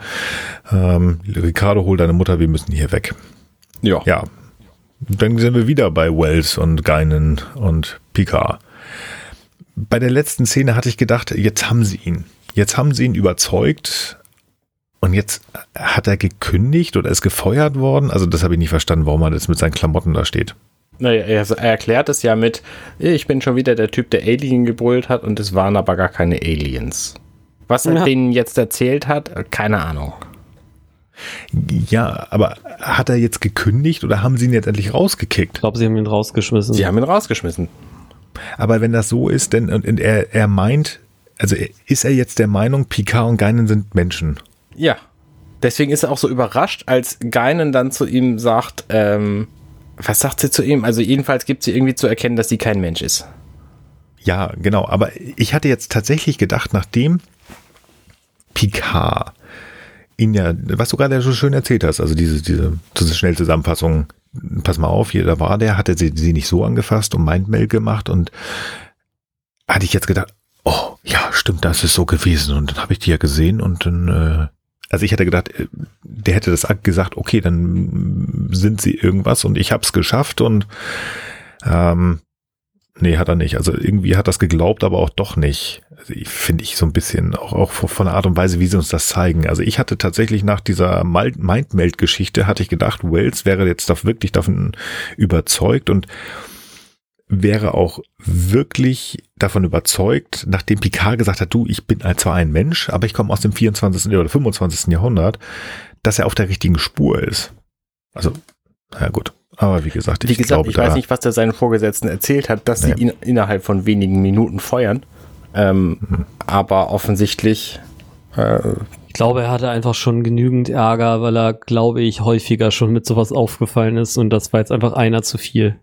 Ja, so ein bisschen der Fox Mulder, was ich ja schon mehrfach gesagt habe. Aber gut, wenigstens lässt er sie ja frei und das ist dann ja auch ganz okay. Ähm, ja, ich, ich, glaube, zu diesem Handlungsstrang werden wir nachher noch was kurz zu sagen. Ja. Ähm, ja, die beiden können halt losgehen und das äh, gibt uns die Möglichkeit, wieder kurz zu Queenie und ähm, dem Dr. Sung zu gehen. Wobei dem ist auch nicht so viel zuzufügen, weil die beiden arbeiten jetzt zusammen und in einem doch recht schön hin und her Geschneide wird uns jetzt mal wieder schnell ein bisschen was erklärt. Also Sung und Agnes arbeiten zusammen. Agnes erklärt Sung den Plan, den aber auch gleichzeitig Picard und seine Mann auf der anderen Seite der Stadt auch verstehen.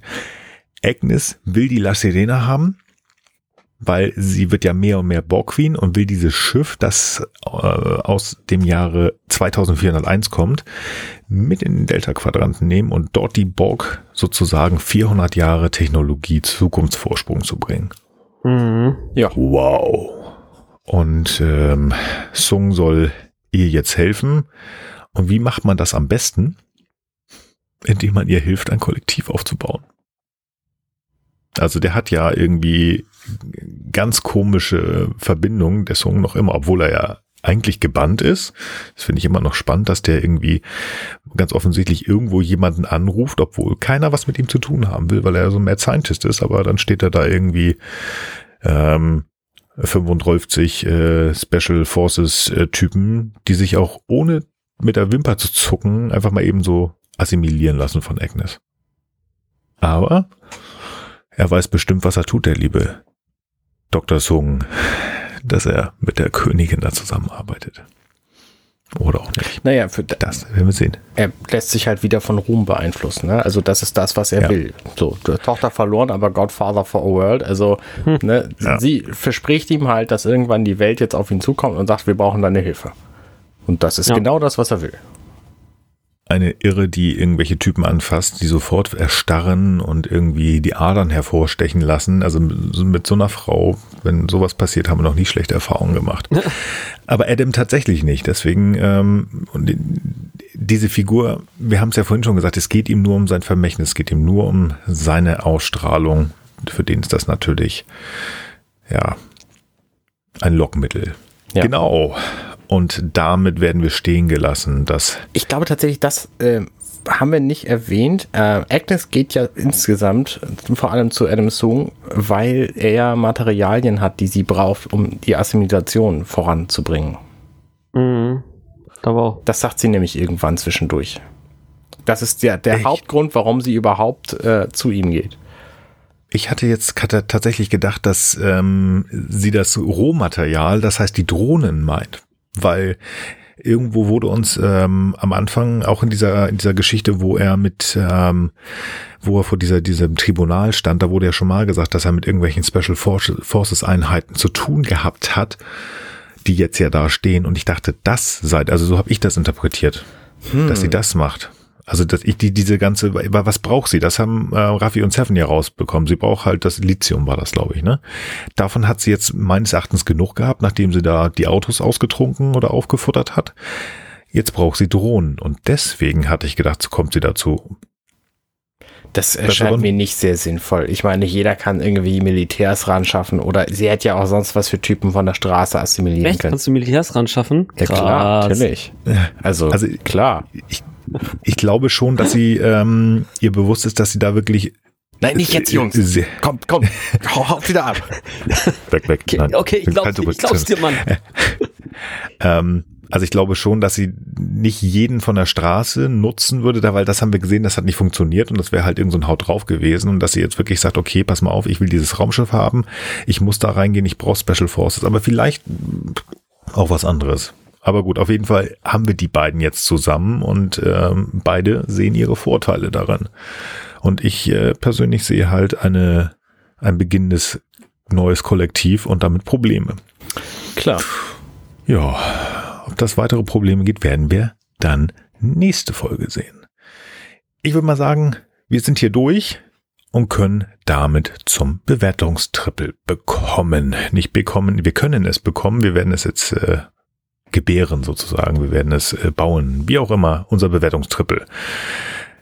Lieber Frank, wir beginnen wie immer mit einer Top-Szene. Hast du eine? Äh, ja, ich habe ähm, schwer zu sagen. Also ich, ich hätte zwei, aber ich will es auch nicht mehr als eine nehmen, weil es ist ja doch nicht selten so, dass man dann jemand anders äh, von euch dann auch einen Sag einfach hat. beide. Also ich nehme jetzt einfach, ich nehme jetzt erstmal nur eine, wenn ihr die wirklich nicht sagt, dann äh, sage ich die zweite noch später. Also ich nehme Mhm. jetzt die Szene, wo Delancey ähm, Q äh, ähm, äh, Geinen ähm, quasi erzählt, äh, also auf das, auf ihre Empathie hin sozusagen erzählt, äh, wie er jetzt sein bevorstehendes Ableben empfindet. Oh ja, sehr schön. Die war schön. Ähm, hätte ich auch fast genommen. Geinen und Q das Zusammentreffen, so weiter. Also, nee, dann nehme ich was anderes. Ähm, ich nehme ein anderes Doppelpack. Oder eigentlich ein Triple. Und zwar sind das Queenie und Agnes und Sung. Wobei Sung mir völlig egal ist. Aber der Shot, der gemacht worden ist. Sung unten auf der Treppe nach oben, die Ausleuchtung, wie Alison Pill da oben steht als Agnes Queenie ähm, sehr, sehr schön gemacht und auch wie sie sich ihm vorstellt, also sehr königlich. Da sind Vibes von der Königin, wie wir sie kennen, drin, in dem, wie sie sich ausdrückt. Fand ich total toll gemacht und einfach von der Machart her, ja, fand ich toll. Punkt. Muss ich nichts mehr zu sagen. Arne, dein Top, Top Es wird euch überraschen, aber es ist eine Szene, über die wir quasi gar nicht gesprochen haben, weil sie irrelevant ist für die gesamte Staffel. Nämlich, also so zumindest innerhalb dieser Folge scheint sie einfach super unwichtig zu sein. Es ist die Szene, wo Theresa anfängt auf Spanisch zu reden und zu Rios sagt, oh Mensch, erzähl mir doch mal, wir sind ein altes Ehepaar, ich hätte fast jemanden, äh, jemanden anderen gehabt, aber dann haben wir irgendwie eine Autopanne und sitzen in einem Hotel fest und dann gehen wir in eine Bar nach zehn Jahren Ehe, die eigentlich erloschen ist und du erzählst mir irgendwas über dich, was mir die Augen in die Tränen treibt oder, oder andersrum Äh, und äh, was ist es? Also, und dann will er gerade anfangen zu reden und dann passiert irgendwie was. Aber diese Darstellung, die finde ich einfach so charmant und sie verlässt ihn dann mit einem Kuss. Und das ist einfach eine, eine schöne, runde, für sich geschlossene, für die Serie völlig irrelevante Szene. Also. Für, zumindest für diese Ja. Folge, ne, der, der Plot dieser Folge ist eigentlich was ein völlig anderer und die spielen hier einfach nicht mit Rios und Theresa. Das ist romantisch. das ist, äh, Ja, ist einfach das romantisch, Ein, ist schön. ist ein Teil aus äh, Star Trek, die Tinder-Edition. Aber, aber, aber wer denkt denn auch mal an die Zeitlinie? Mann. Nein, aber du hast recht. Die Zeitlinie. Ja, genau. Also, weil ihr sie nicht genannt habt, sage ich jetzt noch meine zweite Top-Szene. Äh, das ist auch äh, so ein Zeitliniengefährder. Ne? Da haben wir ja einige hier. Und Hm. zwar, das ist die Szene, wo Picard ähm, dem Agent Wells halt erzählt, äh, was Sache ist, wo er herkommt und dass er seine Hilfe braucht. Das finde ich ist einfach auch sehr sehr nett gemacht, weil es auch so eine, das hat halt auch so eine Auf, so ein Auflösungsmoment, ne, weil der, der Wells ist im Grunde genommen auch ein Getriebener, ein Traumatisierter und äh, kriegt jetzt sozusagen mal seinen, sein, äh, sein Antidot durch eben diese Begegnung, die dann auch noch positiv ist, ne? Mhm. Also die nicht seine argen Befürchtungen ähm, bestätigt, dass Aliens schlimm sind und die zerhackt werden müssen und dieser ganze Scheiß, sondern dass das ein netter alter Opa ist, der jetzt mal die Welt retten will. So kurz. Hm. Ja, die wäre auch schön gewesen. Flopsy, meine Herren. Frank, Möchtest du beginnen? Flop-Szene. Ja, bitte. Ähm, ja, das ist mir ein bisschen schwer gefallen. Also ich finde, äh, ich habe auch wieder zwei Dinge. Das eine ist, ähm, ich finde einfach diese Szene, wie Nunien Sung es also nicht schafft, äh, und das wäre dann auch meine Top-Flop-Szene oder Flop-Flop-Szene, wie auch immer, äh, ist dann einfach nicht schafft, äh, erstmal zu sagen, dass er sie auch irgendwie gerne hat. Also es ist natürlich für den Plot hier wichtig und das ist jetzt auch, wie gesagt, keine Kritik oder irgendwie sowas, sondern ich finde es einfach nur schlimm ähm, und auch schade und ähm, einfach böse und ja, keine Ahnung. Manchmal wünsche ich mir, Brent Spiner dürfte auch noch mal eine gute Variante eines Zungenvorfahren spielen und ähm, wir brauchen ihn hier so, ich sehe es ein, aber ich finde es ich find's einfach, bah, nee. Genau, das ist meine Flop-Szene. Wir haben ja noch eine Staffel. Wer Stimmt. weiß, was da kommt. Arne, du musst leider noch warten. Ich habe noch eine Mhm. vorher. Ich hätte die auch fast genommen, die Frank gerade genommen hat, aber ich äh, bin ja dazu übergegangen, mehrere aufzuschreiben, wenn es das gibt. Und hier gab's das. Denn das zweite, was mich, ja, ich will nicht sagen mitgenommen hat, aber es war ein unheimlich unschönes Gefühl, das zu sehen. Das ist die Szene, die wir in der Vergangenheit ähm, hätten sehen müssen. Das ist nämlich die Szene zwischen Raffi und Elnor. Und ich finde das unheimlich fiese, was Raffi macht mit Elnor. Da, dieser junge Mann, der sagt, er möchte seiner Ehre wegen zurück nach Vashti, er möchte da was tun. Ähm, da ist genug Arbeit, die auf ihn wartet, das ist klar. Wir haben Vashti in der letzten Staffel gesehen und er möchte dorthin, er möchte die Korat Milat noch ein bisschen unterstützen, da vielleicht für Frieden oder sonst was sorgen. Und sie überredet ihn, damit sie nicht alleine ist das ist irgendwo für sie verständlich, aber ich finde es für diesen jungen Mann irgendwie so fiese und ähm, sie macht das so geschickt, dass er nicht anders kann als einlenken. Aber weil er einfach es auch nicht sieht, was sie mit ihm macht. Und sie weiß es eigentlich besser und das finde ich äh, echt so ein Zwicken in der Bauchgegend, als ich das gesehen habe. Und deswegen ist das meine Flop-Szene. Arne, jetzt aber. Du. Ich hab im Grunde keine und das wird euch gleich überraschen, wenn ich mein Fazit nenne. Hm, na gut. Dann bin ich jetzt sehr gespannt. Dann gehen wir schnell zum Fazit. Äh, Frank, fang an mit deinem Fazit zu Gnade. Ähm, ich fand die Folge gut. Ähm, wir sind halt, äh, wir, wissen halt jetzt äh, wirklich, welches, äh, äh, äh, ja, welchen Geist des Kindes äh, Sung eben ist.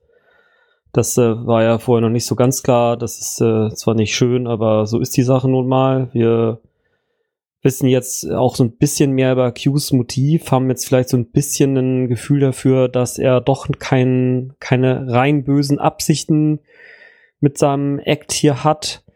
Ähm, mir hat auch, ähm, ob- obwohl ich sagen muss, das wäre auch fast meine zweiter, mein zweiter Flop-Teil gewesen. Ich finde halt die Einführung von diesem Agent Wells, die kommt mir so ein bisschen unvermittelt. Und ich finde, die ist auch in der Dynamik nicht ganz so austariert. Ich hatte jetzt ganz schnell versucht, die Folge rauszufinden. Ich glaube, das ist die ähm, Geheimnisse auf Zeltris 3. Das ist ja eine Doppelfolge, wo Picard von so einem Cardassianer ähm, äh, gefoltert wird und dann muss er immer sagen, hier, das sind äh, vier Lichter und dann sind es nur drei oder fünf und es sind vier oder irgendwie so.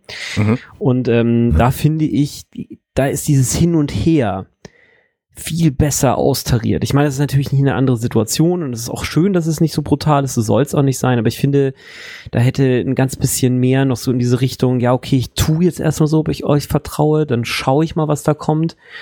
Dann gibt's für, also dass, dass das so ein bisschen, ne, also man hat ihr eher so den, den Eindruck einer Aufwärtsdynamik so ein bisschen, ne, also erstmal versuchen sich rauszureden, dann wird er halt mit ganz viel Beweisen, also werden die beiden hier mit ganz viel Beweisen konfrontiert, dann werden sie getrennt. Die Trennung führt eigentlich zu keinem Verhandlungs, äh, also nicht zu einem Verhandlungs, sondern zu so einem Verhörtrick. Sonst normalerweise versucht man ja die Leute noch ein bisschen mehr gegeneinander auszuspielen, sondern hier besucht er nur einfach Q und dann stuck in the past und dann ist sozusagen, dann ist auch, ja, ach so, äh, ja, Mensch, äh, du weißt ja, du, du impartierst mit mir, äh, also der PK geht ja im Prinzip empathisch auf den Agent Wells ein und der sagt dann sofort, ja, äh, ja, nee, klar, okay und so und ähm, also eigentlich ein super Story-Arc. Ich finde super schön, dass das hier drin vers versteckt sozusagen ist. Da hätte man ein bisschen mehr kommen können, finde ich. Ähm, ja, ähm, keine Ahnung. Also ich, ich, ich hätte mir auch vorstellen können, dass ich in einer anderen Situation diese Folge eigentlich wieder so ein bisschen als äh, auf, auf, äh, also als, als äh, man wartet jetzt auf das, was tatsächlich kommt, äh, fühlen würde. Nur mittlerweile haben wir so viele Story Arcs, dass einfach ähm, auch so kleine Fortschritte an äh, verschiedenen Stellen mich zumindest einfach auch schon zufriedenstellen. Also wir sehen dann ja auch die Entwicklung von Jurati und äh, wir das das was ähm, äh, du in deiner Flop-Szene schon hattest, lieber Nils, mit der Interaktion von Raffi und äh, Seven und mit der Manipulation von Elnor. Also wir lernen halt so viele äh, neue Details und ich glaube, ich bin so langsam äh, in diesem Modus und in dieser Staffel angekommen und deswegen fand ich die Folge tatsächlich sehr gut. Schön.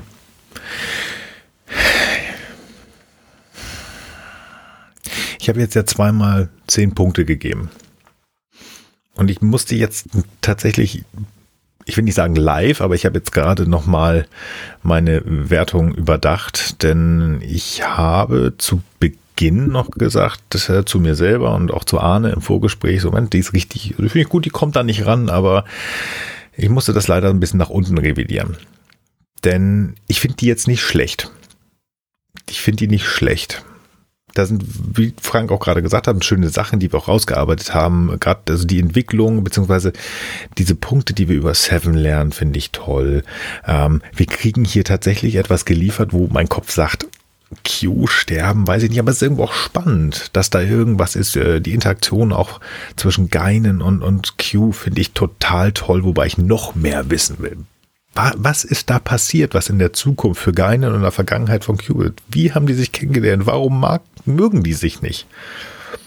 Hm, aber mich stört einfach tatsächlich, dass ähm, diese Nummer zwischen Sung und seiner Tochter gefühlt für mich so ein bisschen egal gerade ist. Ähm, also das ist, ähm, es zeigt, dass er wie gesagt, ich habe das anders gesehen noch vor ein paar Folgen, aber der ist einfach nur ähm, auf so ein egoistischer Blöd-Doof-Typ und ähm, es geht nur um ihn.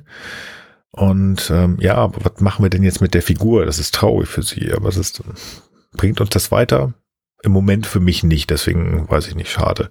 Und Wells, ich mag die Figur. Ich mag die Figur. Ich finde den toll. Der macht das toll. Der macht seine Arbeit toll.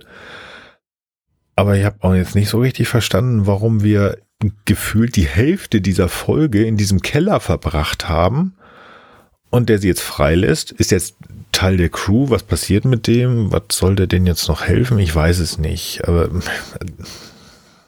es ist niedlich.